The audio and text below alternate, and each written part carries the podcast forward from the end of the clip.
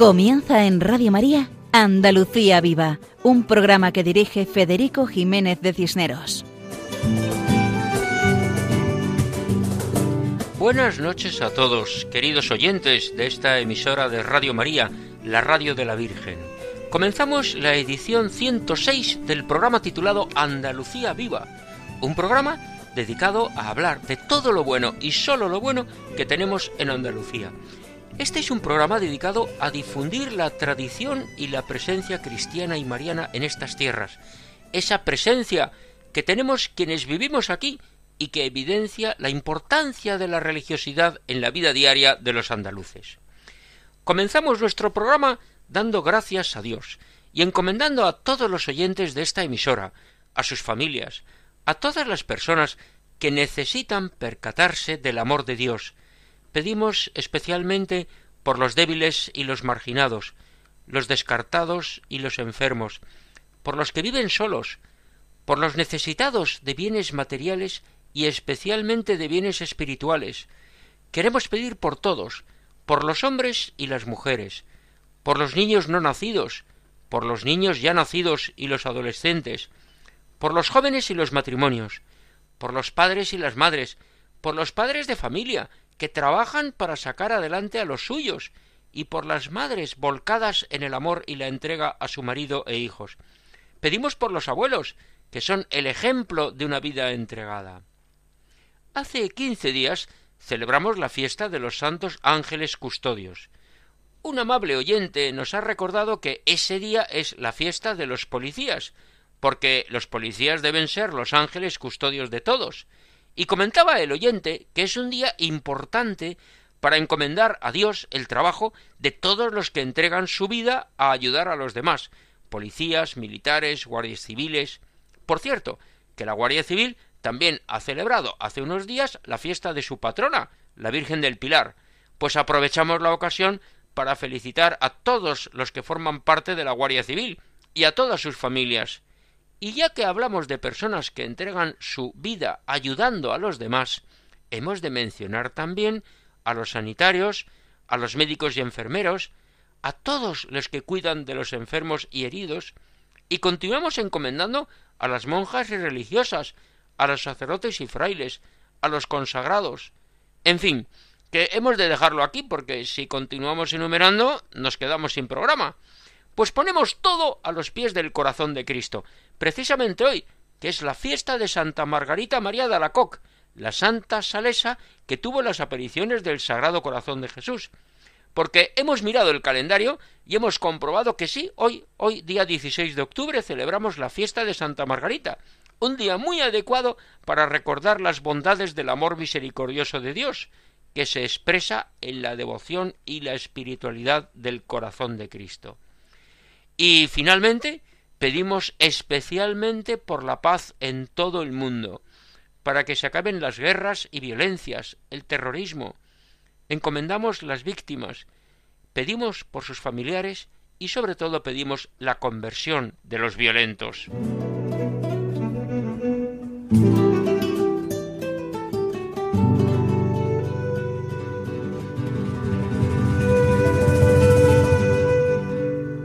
Nuestros oyentes ya saben que este es un programa quincenal, que nos encontramos cada dos semanas en esta emisora a esta hora, los lunes a la una de la madrugada, una hora menos en el archipiélago canario, que tenemos una dirección de correo electrónico a la cual deben escribirnos con el nombre del programa andaluciaviva@radiomaria.es. Este es el momento de contar lo que vamos a escuchar en el programa de hoy, un programa centrado en el camino espiritual del sur, esa peregrinación que ya hemos presentado en el programa anterior, pero que en esta ocasión conoceremos con más detenimiento. Comenzamos con la sección dedicada a los lugares sagrados de Andalucía, donde Juan José Bartel nos acerca a la iglesia de Santa María la Mayor en Huéscar, provincia de Granada y diócesis de Guadix. Después interviene Maribel Cano, que ha sido concejal de cultura en Baza, con unas palabras llenas de entusiasmo animando a hacer el camino espiritual del sur. Posteriormente, contamos con la colaboración de los propagandistas de la Asociación Católica de Propagandistas que han estado desde el principio trabajando. Interviene Íñigo de Bustos, buen conocedor del proyecto, y posteriormente Maica Fornieles. También tenemos ocasión para escuchar a nuestro guitarrista Paco Fabián interpretando esa canción tan conocida y que a muchos emociona, la titulada De colores, que los que han hecho cursillos de cristiandad cantan con tanta alegría. Verdaderamente es una canción de agradecimiento, porque en esta vida, a pesar de los sufrimientos y cosas malas y otras mejorables, tenemos muchas cosas buenas, y hemos de dar gracias a Dios por tanto bien recibido, y también agradecer a los demás las cosas que hacen. Precisamente el Papa Francisco insiste mucho en las tres palabras que él dice permiso, perdón y gracias. Ya hace muchos años contaba alguno que eran los tres grandes del matrimonio por favor, gracias y perdón, que viene a ser lo mismo. Dar gracias, agradecimiento, pues eso, de colores. También tenemos la intervención de la coral Domus Carmina de Sevilla, que interpreta la canción Boca me, que traducimos por Háblame. La referimos al Señor Dios, a quien pedimos que nos hable. Háblame, Señor. Pues eso lo vamos a escuchar gracias a la coral Domus Carmina. Eso es todo en el programa de hoy, Andalucía Viva de Radio María. Adelante, siempre adelante. Comenzamos.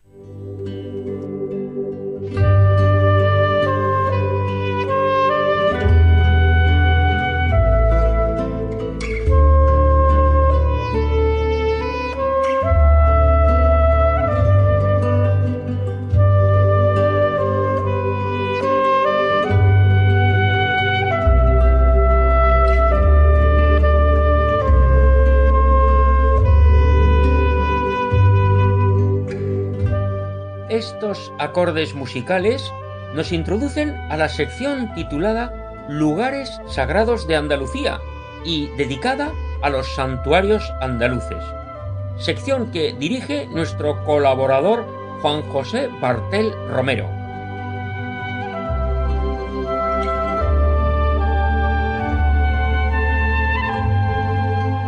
Hola amigos de Radio María. En una de las etapas del camino espiritual del sur, que une la ciudad de Guadix con el santuario de la Vera Cruz de Caravaca, los peregrinos llegan a la población granadina de Huéscar y cuando se acercan a la iglesia parroquial, se quedan impresionados por la grandiosidad del lugar. Llamada a ser catedral hace siglos, la colegiata de Santa María destaca sobre los monumentos de este pueblo del norte de la provincia descrito el templo en los libros de historia del arte, con numerosos estudios e investigaciones. Siempre ha impresionado a los vecinos de Huéscar y a los visitantes. Cualquier momento del año es bueno para disfrutar de este lugar. Además de esta iglesia, Huéscar cuenta con otros templos, ermitas y conventos, pero el principal es este de Santa María la Mayor de la Encarnación, que ha sufrido los avatares del tiempo especialmente de las guerras y los conflictos. Es un templo gótico renacentista de principios del siglo XVI. Fue construido bajo la dirección de Diego de Siloé. Destacan la portada isabelina de la sacristía vieja y la portada principal renacentista. En el interior son reseñables la bóveda gótica, la bóveda plateresca y el coro barroco. Esto en síntesis porque cuando el visitante cruza la puerta, queda admirado del interior. Entiende entonces por qué esta iglesia está considerada como una de las siete maravillas de la provincia de Granada, y mira que Granada tiene lugares preciosos. Este templo principalmente renacentista reúne elementos de los más diversos estilos artísticos ejecutados durante los siglos posteriores. La primera etapa es la gótica, durante la etapa gótica, en los primerísimos años del siglo XVI, se construye la cabecera y la portada de la sacristía vieja, dirigida la obra por Egas y Jacobo Florentín. La segunda etapa es renacentista plateresca, en la primera mitad del siglo XVI, y afectó tanto al exterior como al interior. Se conserva la sacristía vieja, la sacristía nueva, actualmente la capilla del Sagrario, y la hornacina de la Concordia. Construida por Andrés de Valdelvira bajo la dirección de Covarrubias y Siloé. Como el proyecto era demasiado ambicioso, en esta segunda etapa es cuando el proyecto primitivo ha de ser reestructurado. Un tercer momento es la etapa herreriana, cuando las intervenciones afectarían a la portada principal. Fue ejecutada bajo la supervisión del escurialense Herrera. La cuarta etapa es la etapa barroca, que se da entre los siglos XVII y XVIII. Se construyó el retablo mayor por Díaz de Rivero, destruido posteriormente en 1936. La capilla de San Antón, las cubiertas de los tejados, el campanario, el coro y el altar de la Dolorosa de Salcillo. El coro es la prueba material del vicariato toledano de Huéscar, de su dependencia de la archidiócesis de Toledo, ya que cuenta con silla arzobispal y donde está representado San Ildefonso, patrón de la Iglesia primada. Porque esta zona perteneció al arzobispado de Toledo durante muchos años. Actualmente, Huéscar pertenece a la diócesis de Guadix. En todo el templo se puede apreciar además una interesante simbiosis de elementos de procedencia toledana y de su maestro mayor Alonso de Covarrubias, sobre todo en la decoración exterior de su cabecera, y andaluza, como su interior corintio de tres naves a la misma altura. El templo reúne en su construcción un amplio abanico de factores y elementos de primera categoría. Otras etapas posteriores pretendieron recuperar el esplendor primitivo, por eso se hicieron algunas obras neoclásicas entre mediados del siglo XVIII y principios del, XIX, sin estilo artístico definido. A finales del siglo XIX se edifica la actual sacristía, con cambio de destino de la anterior y otras dependencias. Y en el siglo XX, tras los destrozos ocasionados en la guerra, se trató de recuperar el esplendor del templo con la reconstrucción de los altares incendiados y otros trabajos de conservación que se realizaron desde 1939 hasta la actualidad. En el interior también hay señas de esa gran calidad. Algunas de esas señas son la bóveda gótica oculta por la cabecera siloesca en forma de concha, la portada isabelina de la sacristía vieja, la bóveda plateresca del interior de ésta, o el coro barroco de afiliación a la escultura murciano-lorquina del siglo XVIII. Partes y objetos a los que se sumarían las obras destruidas en la guerra civil, entre las que destacan el retablo mayor realizado por Díaz de Rivero y el altar de la Dolorosa, obra de Salcillo. A esto se suma el atractivo de su órgano, que sufrió desperfectos durante la persecución religiosa desatada especialmente en la guerra civil. Como se puede comprobar, en, Huéscar dejaron su obra grandes maestros, que intervinieron en un gran número de monumentos tanto de Granada como en otras provincias. El peregrino y el visitante que entra en el templo puede rezar a gusto en la capilla del Sagrario, donde junto a Jesús presente en la Eucaristía se encuentra una imagen del Sagrado Corazón recordando que Dios tiene corazón, que su corazón está vivo y palpitante en la Eucaristía y que ama a cada uno y nos conoce por nuestro nombre. Jesús está presente para que podamos arrodillarnos ante Él y hacer adoración, como las figuras de los ángeles que custodian el sagrario. El aspecto de este templo refleja el cuidado y el cariño de la comunidad cristiana de Huéscar, que es una comunidad viva. En el centro del altar mayor se veneran las imágenes de las santas patronas de Huéscar, Alodía y Nunilo, que fueron martirizadas el 21 de octubre del, del año 851. En la biografía publicada por la Real Academia de la Historia, se cuenta que ambas eran naturales de la ciudad de Huesca, en Aragón, hijas de padre musulmán y madre cristiana. Al morir el padre, su madre volvió a casarse con un musulmán y ante la intolerancia religiosa de éste, las niñas se criaron cristianamente con una tía. Pero en el año 851, durante el gobierno de Abderramán II, se decretó que los hijos de padre musulmán debían abandonar la religión cristiana y abrazar la islámica bajo pena de muerte. Nunilo y Alodía fueron denunciadas ante las autoridades musulmanas, quienes trataron de convencerlas para que abjuraran de su fe, primero con promesas y luego con amenazas. Ante su rotunda negativa fueron expuestas en la plaza y decapitadas a espada. Enterradas en una fosa para evitar su culto, pronto realizaron prodigios y su culto se extendió por toda España. Huesca en Aragón, Sangüesa en Navarra, Puebla de Don Fadrique y Huéscar en Andalucía, Cornellá en Cataluña, en La Rioja, en Murcia y en Madrid, entre otros lugares. Las santas Nunilo y Alodía se fueron se suelen representar como dos adolescentes con la palma del martirio, como están en el retablo principal de este templo. También hemos de resaltar que en, lugar, en un lugar privilegiado dentro de esta iglesia de Santa María la Mayor de Huesca se encuentra, para la veneración de los fieles, los restos de la religiosa dominica Sor Ascensión de San José, martirizada en Huéscar en el año 1937, cuando tenía setenta y seis años de edad.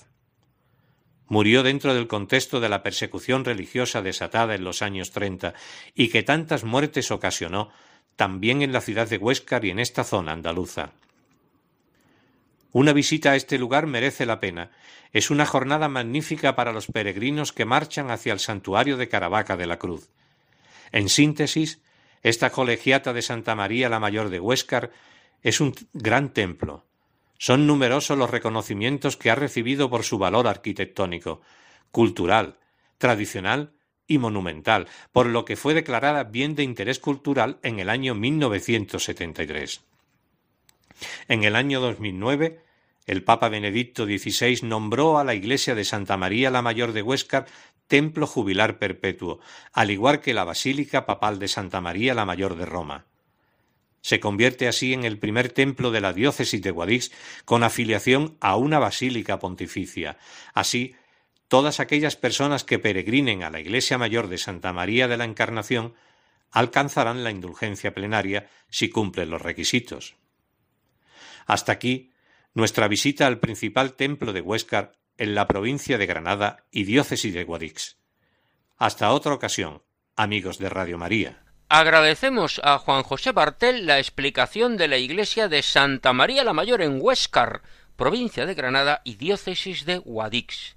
Templo precioso, que se encuentra en el centro de esa hermosa población, situada en esa ruta de peregrinación que se conoce como el Camino Espiritual del Sur. Pues bien, el Camino Espiritual del Sur es una realidad que se produce gracias a la suma de distintas voluntades. Precisamente por eso hemos contactado con Maribel Cano Ruiz, que ha sido concejal de Cultura en el Ayuntamiento de Baza, en los años en los que se ha elaborado este proyecto. Aunque actualmente Maribel no es concejal, ella misma dice que apuesta claramente por este proyecto desde la cultura, desde el arte, desde la historia, desde la religión, desde el mundo empresarial, desde el asociacionismo, desde el deporte.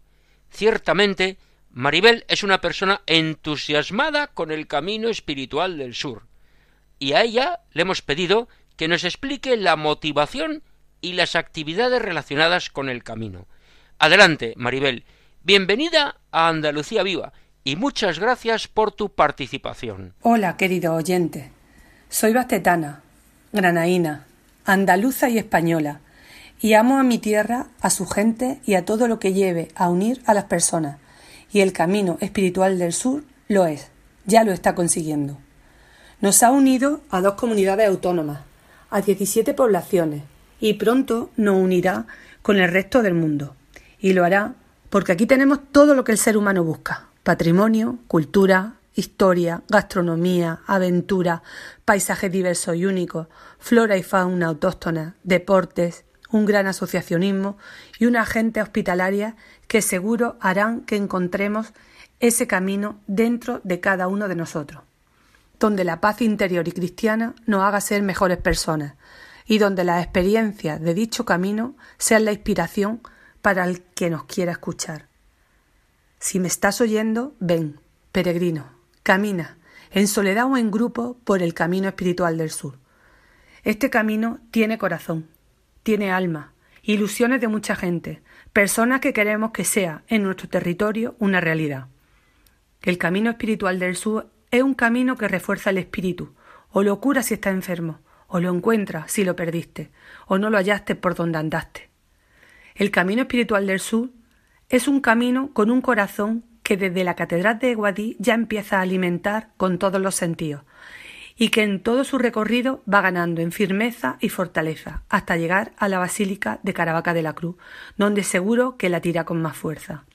Juntos, en nuestro caminar, veremos las carencias, no sólo del camino, sino las nuestras internas, e intentaremos poner nuestro granito de arena para hacerlo fuerte, hacernos fuerte, siempre de la mano de nuestro Padre Dios. Camina, busca, encuentra, inténtalo. El camino espiritual del sur te espera.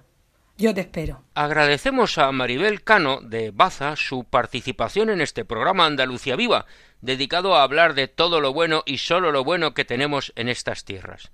Maribel, te agradecemos mucho tus palabras, que están llenas de entusiasmo y animan a cualquiera a hacer este camino espiritual del sur. Deseamos que tus palabras no caigan en saco roto y animen a muchos oyentes a hacer el camino. Gracias nuevamente. Pero hacer el camino, sentir la llamada a hacerlo, no todos escuchan esa llamada. Es importante saber esto. De alguna manera la peregrinación es una llamada, una llamada de Dios, que pone en nuestro corazón el deseo y la voluntad de hacer el camino, que nos llama a cada uno con nuestro nombre. Así nos lo recuerda este canto que vamos a escuchar seguidamente, una canción adecuada, interpretada por la Escolanía Domus Carmina de Sevilla. Hace la presentación Leandro Crespo, a quien damos la bienvenida y agradecemos una vez más su colaboración. Y seguidamente, después de la presentación de Leandro Crespo, escuchamos el canto directamente. Saludos a todos los oyentes de Radio María desde la Escolanía Domus Carmina de Sevilla. Pues hoy os queremos presentar un tema que grabamos en junio pasado y que después lo convertimos en, videoclip, que lo podéis ver en nuestro canal de YouTube, que se titula Bócame, eh, que quiere decir llámame. Del, del autor, del compositor inglés Robert Priceman, lo compuso para, para, su coro llamado Libera y la versión original está en latín y en inglés y nosotros la hemos traducido íntegramente al, al latín. es un tema estremecedor tanto en la letra que habla de pues eso, de los momentos que uno tiene de desesperanza, de soledad, de tristeza y que pide, que pide a Dios que lo, que lo llame, que lo busque, pero además se ha llevado a la, la música de una forma magistral porque, porque transmite una tensión en las disonancias con, con las que empieza, que van creciendo cada vez más en el solo, que en, esta grabación lo hace nuestro, nuestro escolano Pepe Delgado, y el, tema va creciendo tanto en volumen como en complejidad hasta que hay un momento que te tiene que dejar respirar. Así que nada, espero que le, que le guste, porque para nosotros es uno de nuestros temas favoritos. Muchas gracias.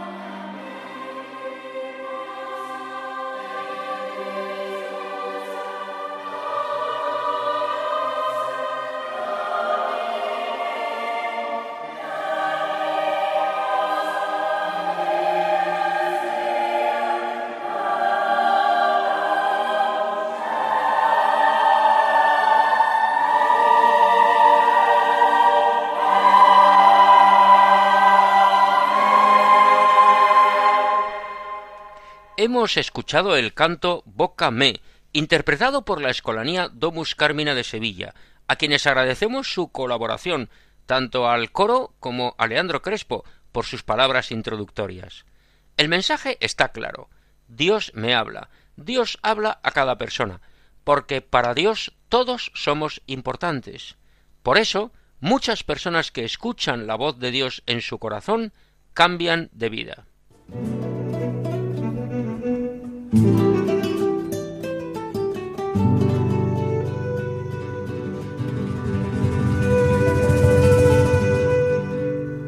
La Asociación Católica de Propagandistas ha animado, apoyado, fomentado y respaldado este proyecto del Camino Espiritual del Sur desde sus comienzos. Por eso contamos con la participación de varios propagandistas que han trabajado en esto.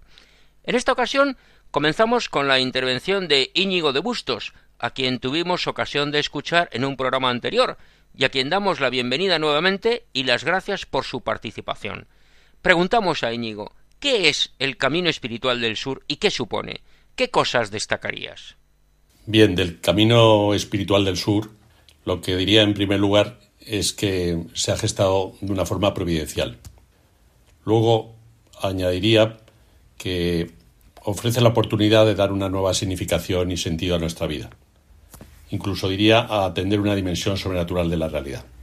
Lo que quiero decir es que el ser humano tiene una capacidad de apertura a distintas dimensiones de la realidad. Eso es, por ejemplo, lo que permite al ser humano distinguir una partitura musical de lo que es un simple papel, cosa que no puede hacer un asno. Pero eso requiere una sabiduría especial, que no es mera acumulación de conocimientos. Cuando una persona acumula conocimientos y sin embargo no tiene capacidad de discernimiento alguno para comportarse, decimos eh, o tenemos la expresión de que es un asno cargado de libros. Entonces, lo que ofrece el camino es precisamente predisponer a ese modo de sabiduría especial que lo puede denominarse, como decía María Zambrano, eh, un saber sobre el alma. Y para adquirirlo, mm, el camino tiene la experiencia de atravesar un paraje del desierto, como es el de Gorafe, que forma parte del, del Geoparque de Granada y pasando además por sitios muy especiales como el paraje de Face Retama, donde, donde fue martirizado San Torcuato. Y es que el desierto mm, simboliza muchas cosas y de hecho ha dado origen a multitud de libros hablando de la subida del desierto, incluso de una espiritualidad del desierto, como la de Charles Foucault. Pero como digo, el desierto simboliza muchas cosas. Primero, eh, por ejemplo, la sencillez, porque para atravesarlo cuando se va andando, pues hay que ir con pocas cosas. Entonces eso da una conciencia de escasez, que al final se traduce en solidaridad. Y de ahí también el deber sagrado de hospitalidad que tenían todos los pueblos que han tenido experiencia de recorrerlo, como en el caso de los pueblos árabes, que por otra parte tanta influencia han tenido también en nuestra península. Junto a esa idea de sencillez tenemos también la, idea del silencio, o sea, el, desierto evoca el silencio, es lo que permite la escucha. Y también, cómo no, la serenidad, porque al contemplar eh, esos paisajes y, concretamente es, esas eh, que nos ofrece el geoparque con mm, en determinadas horas que hay unas cárcavas, unos juegos de colores, unas formas, o a veces incluso eh, mirando cuando ya se llega a zonas de agua como el Mar el Negratín, en fin, nos dan una dimensión contemplativa que mm, nos permite dotarnos de esto que llamaba María Zambrano un saber sobre el alma. Y además son parajes donde hay mm, anhelos de espiritualidad desde tiempos más primitivos. Baste para, para eso señalar pues, los 200 dólmenes que se encuentran en el, en el parque megalítico de Orafe. Luego, eh, además hay un contraste radical, porque llegamos a otras zonas ya saliendo del desierto que es todo lo contrario, que sería, por ejemplo, la Sierra de la Sagra, allí ya en, las zonas de Huéscar y Puebla de Don Fadrique. Allí tenemos parajes que sin duda lo que nos ayuda es a entender la poesía de San Juan de la Cruz. En definitiva, mm, uno de los aspectos a destacar del camino es la capacidad de adquirir ese saber sobre el alma eh, que es tan necesario. Hablas de la necesidad de conocer y comprender las cosas. Tus reflexiones sobre el desierto resultan muy adecuadas. El desierto, el silencio, la escucha, la serenidad. Tocas aspectos a los que das una profundidad, otra dimensión, esa capacidad de adquirir saber sobre el alma que es tan necesario. Ahora te preguntamos, Íñigo, ¿qué otros aspectos destacarías del camino espiritual del sur? Otro aspecto a destacar del camino espiritual del sur es el de transcurrir por lo que ha sido un territorio de frontera. Porque este concepto de frontera evoca multitud de reflexiones porque las hay desde muchos puntos de vista.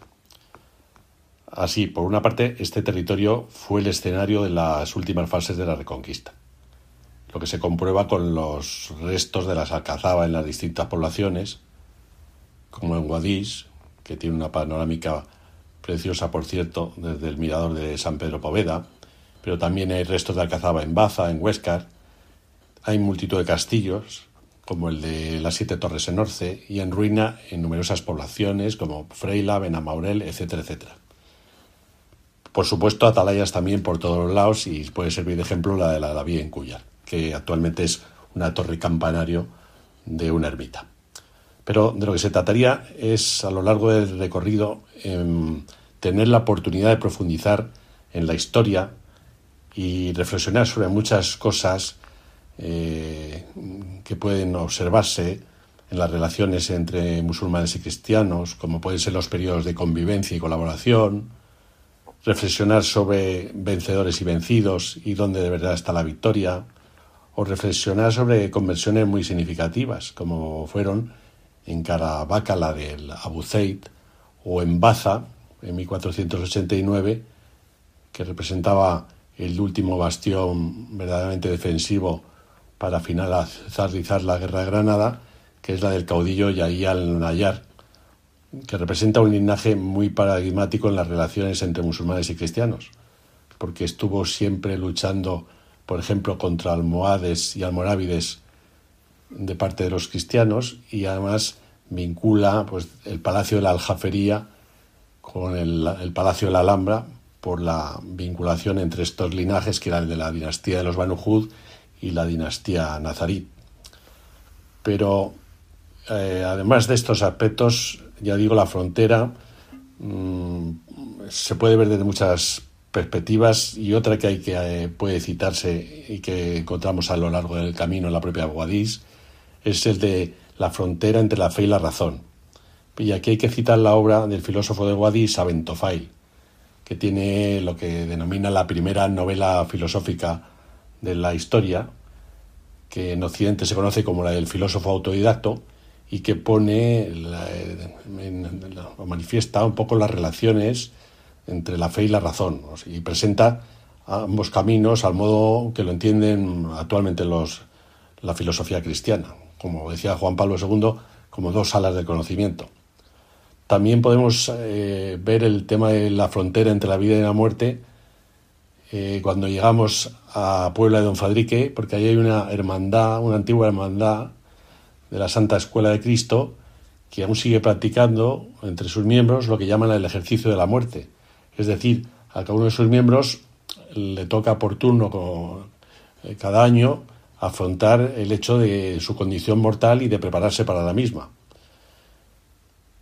El tema, que es lo que podemos eh, ofrecer en el camino y descubrir en el camino espiritual del sur, es que nosotros tenemos una representación del mundo pero esa representación no es la realidad. Y el problema está muchas veces que no nos preguntamos adecuadamente porque ni siquiera nos planteamos las cuestiones fundamentales que debíamos plantearnos. Y en el camino lo que hay es oportunidad de reformular muchos de nuestros planteamientos. También, por cierto, el de la frontera entre el bien y el mal. Ese aspecto de frontera que relaciones entre fe y razón, cuyas relaciones son evidentes para muchos desde hace siglos. Recuerdo de alguien que decía que prefería perder la fe antes que la razón, porque con la razón llegaba a la fe con más facilidad que al contrario. Y esa frontera entre el bien y el mal que mencionas al final, has hablado de distintos aspectos del camino, pero nos gustaría que tocaras esos otros parajes religiosos que tiene el camino espiritual del sur. También el camino espiritual del sur puede abordarse desde la perspectiva de recorrer unos espacios sagrados y de transcurrir un tiempo sagrado. Por lo que respecta a los espacios sagrados, pues naturalmente se van a encontrar en todas las iglesias y almitas del recorrido, pero mm, pueden citarse algunos lugares muy especiales, como pueden ser la Cueva Santa, donde estuvo el padre Poveda en el barrio de las Cuevas de Guadix realizando una importante labor educativa, o el paraje de Facerretama, donde fue martirizado San Torcuato, el paraje de las Santas Nunilón y Alodía, a los pies de la Sierra de la Sagra, entre Huéscar y Puebla de Don Fadrique, y luego, pues eh, también, naturalmente, la propia Capilla de la Cruz dentro de la Real Basílica de Caravaca de la Cruz.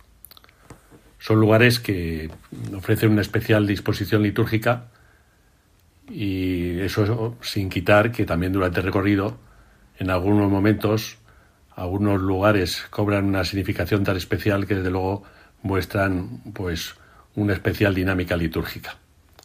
Por lo que respecta al tiempo sagrado, pues hay que decir que el tiempo de peregrinación debe serlo cuando menos en determinados momentos. Los tiempos sagrados en realidad son los tiempos de fiesta, porque la palabra fiesta deriva de una de latín festus, que significaba pues los días sagrados, o sea, los días que se daba un culto divino. Los demás días eran los nefastos, que ha venido así con esta idea que tenemos de la palabra en la actualidad. Es decir, que lo que daba verdaderamente sentido eran los días en los que se estaba celebrando la fiesta, que eran los días de culto divino. Bien, pues el tiempo de peregrinación es un momento de liberarse de ansiedades, de prisas, recuperar lo que se ha denominado con fortuna el, aroma del tiempo. E incluso más aún, de recuperar los instantes eternos.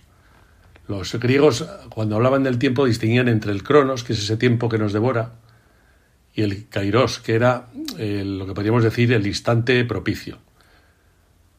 En el camino tenemos algunas eh, muestras de este de lo que podría representar este este kairos.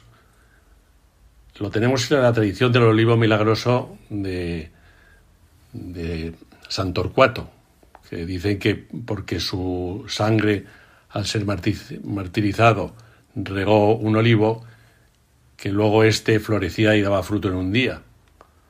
Esta tradición es eh, en algo similar a la de Santa Teresa, que, dicen que el día que falleció el, almendro que estaba en el convento, pues floreció eh, cuando no era época de florecer. O sea, son fenómenos en que donde en, unos instantes se condensa mucha cantidad de tiempo, la suficiente en el caso de lo de San Torcuato para que se produzca la floración y el fruto. Naturalmente esos frutos respecto a San Torcuato, pues le daban propiedades eh, muy especiales. Y está documentado esa misma tradición en los parajes de las Santas, Nunilón y Alodía, en donde igualmente mm, eh, se producía unas romerías para ir a recoger ese fruto tan especial y por eso precisamente ha quedado documentado en el archivo de Huéscar que se nombraba una especie de alguacil para poner orden de la multitud que se montaba allí. Tradición que además de la que hablaron las crónicas árabes ya en el siglo XII. Estas eh, santas Nunilón Alodía, cuya parte de las reliquias se conservan entre estas dos eh, eh, localidades de, Puebla de Enfadique y Huéscar, también tienen otras, se conservan otras reliquias en el monasterio de Leire, en Navarra.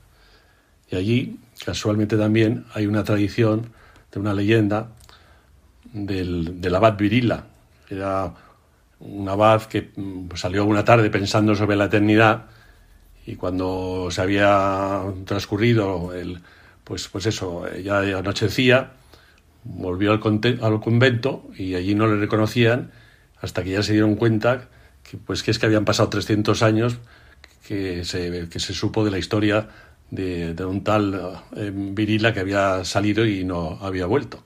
Bien, aquí lo que hablamos es que en este camino de peregrinación de lo que se trataría es de encontrar estos instantes propicios. Agradecemos especialmente a Íñigo de Bustos sus palabras, que reflejan muy bien esta peregrinación, esas precisiones de los días de fiestas y de los días que no son de fiestas. Nuestros oyentes pensarán que cuando lleguen a Caravaca de la Cruz se encontrarán alegres y felices por haber acabado el camino. Y es cierto. Por eso vamos a celebrarlo escuchando una canción muy conocida que tiene el título De Colores y que la interpreta el guitarrista Paco Fabián desde Sevilla. Adelante, Paco.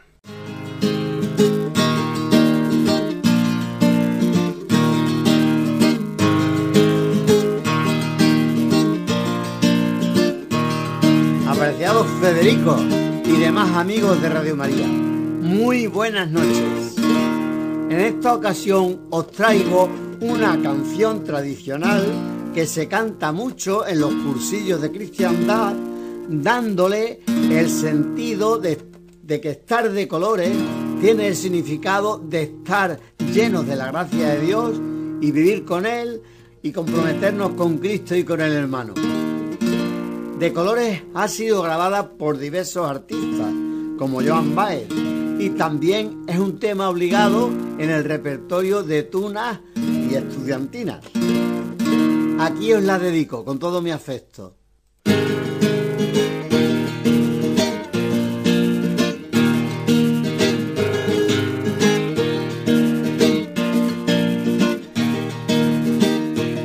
De colores, de colores se visten los campos en la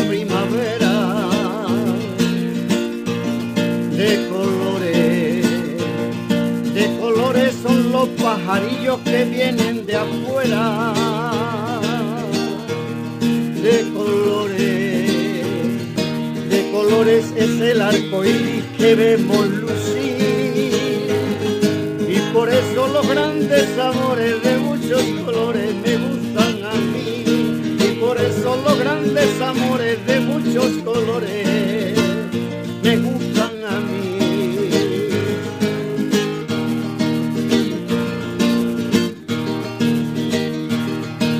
Canta el gallo, canta el gallo con el kiri kiri kiri kiri kiri. La gallina, la gallina con el cara cara cara cara cara.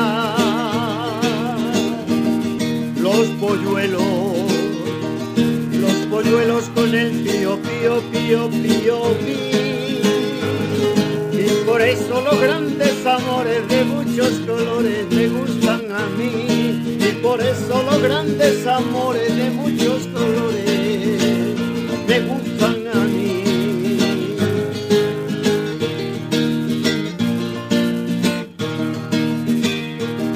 De colores, de colores brillantes y finos se viste la aurora de colores, de colores son los mis reflejos que el sol atesora. De colores, de colores se viste el brillante que vemos lucir. Y por eso los grandes amores de muchos colores me gustan a mí. Y por eso los grandes amores de muchos colores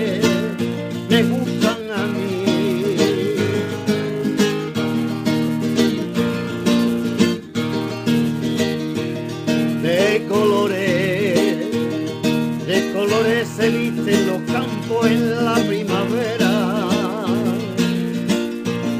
De colores, de colores son los pajarillos que vienen de afuera. De colores, de colores es el arco iris que vemos lucir. Y por eso los grandes amores de muchos colores me gustan eso los grandes amores de muchos colores me gustan a mí.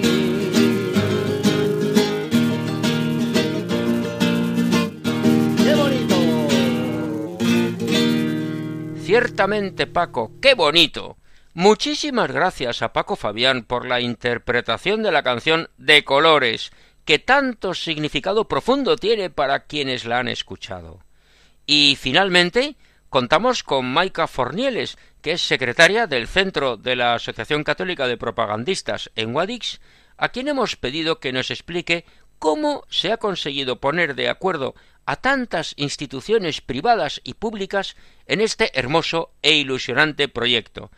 Nos contabas que es un proyecto abierto a todo el mundo y que surge integrando representantes de distintos ámbitos de la sociedad. Adelante, Maika, muchas gracias por tu colaboración y bienvenida al programa Andalucía Viva. El camino cuenta con representantes de administraciones públicas, de asociaciones empresariales y, por supuesto, eclesiásticas.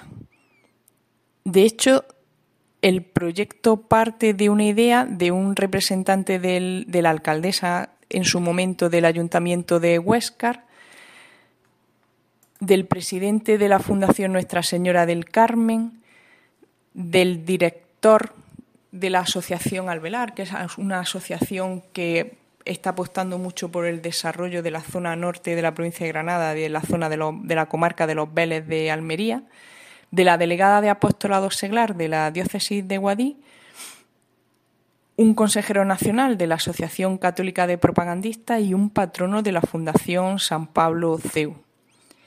Y a partir de ahí empiezan a integrarse, se integra, por ejemplo, la diócesis de Cartagena a través del rector de la Basílica de la Veracruz, hermanos mayores y representantes de la Hermandad de la Santa Veracruz, la hermandad de, un representante de Hermandades y Cofradías de Huéscar, un hermano mayor, sacerdotes de la diócesis, por los, de, los tramos por los que pasa el camino, especialmente el delegado de peregrinaciones diocesano de la diócesis de Guadí. Y en otro ámbito una, más civil, por decirlo de algún modo, por supuesto están todos los ayuntamientos por los que pasa el camino, que de hecho se han constituido en una asociación, la Asociación de Ayuntamientos del Camino Espiritual del Sur, y hay asociaciones de todo tipo, por ejemplo, está ADEPA, que es una asociación para la defensa del patrimonio que surge en Guadí, están los grupos de desarrollo tanto de Guadix como lo del Altiplano, está el Instituto de Turismo de Murcia a través de una parte del Instituto de Turismo que se encarga del turismo religioso, está la Asociación de Empresarios de Guadí, de Baza y de Huéscar, están representantes de las asociaciones de de cuevas de Andalucía. Hay asociaciones de, de otro ámbito, como es, por ejemplo, la Asociación Mejor Baza, Asociación de Turismo del Altiplano, Baza Histórica. Hay un centro que en esta zona norte de la provincia de Granada que trabaja con el patrimonio y todo lo que tiene que ver con la parte más histórica, que es el Centro de Estudio Pedro Suárez, también tiene un representante dentro del proyecto. Y luego han surgido asociaciones a lo largo de este tiempo, como es el caso de la Asociación del Camino de Freila, que es una asociación específicamente creada para este desarrollo del Camino Espiritual del Sur, que nace en una zona muy concreta, que es el pueblo de Freila, pero con vocación de que se puedan seguir integrando personas de todo el camino. Y luego hay mucho particular también, desde la persona que ha diseñado el camino a gente que en su momento tuvo una responsabilidad y fue representante de una asociación durante el tiempo de, inicio y que ahora pues no tiene extra responsabilidad, pero como es un proyecto que les gusta, que les motiva, pues siguen formando parte del proyecto y aportando también su granito de arena, todo lo que pueden. Hay medios de comunicación locales, incluso los profesores de los centros educativos, especialmente centros educativos de secundaria. En general es un proyecto que trata de integrar a todo el mundo, que está abierto a todo el mundo, porque creemos que puede ayudar o entendemos que puede ayudar tanto en la parte más personal, que es esa parte espiritual, como en lo que es el desarrollo y la fijación de población de una zona muy concreta, que es la zona norte de la provincia de Granada, y ese parte que linda con la comunidad de murciana. Muchas gracias a Maika Fornieles de Guadix por contarnos algo sobre las asociaciones que han participado en este proyecto. Pues bien, agradecemos a Íñigo de Bustos y a Maika Fornieles de la Asociación Católica de Propagandistas sus explicaciones.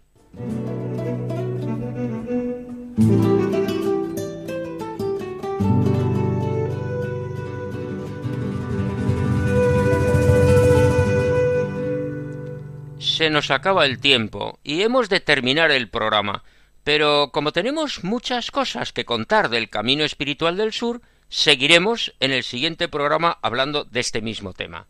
Animamos a nuestros oyentes a escribirnos al correo electrónico andaluciaviva@radiomaria.es y especialmente animamos a los que viven en esas zonas del camino para que escriban algo. Es la hora de la despedida la despedida y el agradecimiento. Ya saben, por favor, gracias y perdón. Gracias por escucharnos y compartir estos minutos en Radio María. Gracias a todos los que han colaborado en este programa. Juan José Bartel, que ha explicado la iglesia de Santa María la Mayor de Huéscar. Maribel Cano, que ha animado a hacer el camino espiritual del sur. Íñigo de Bustos y Maica Fornieles, por sus explicaciones del camino. Paco Fabián por la interpretación de la canción De Colores y la coral Domus Carmina por la interpretación de Bócame, háblame. Muchas gracias a todos. Dios mediante, volveremos a encontrarnos dentro de quince días en esta emisora con esta sintonía y a esta hora. Ya saben, Radio María, la emisora que cambia la vida. Los lunes alternos a la una de la madrugada, una hora menos en Canarias. Muy buenas noches y que Dios bendiga a todos.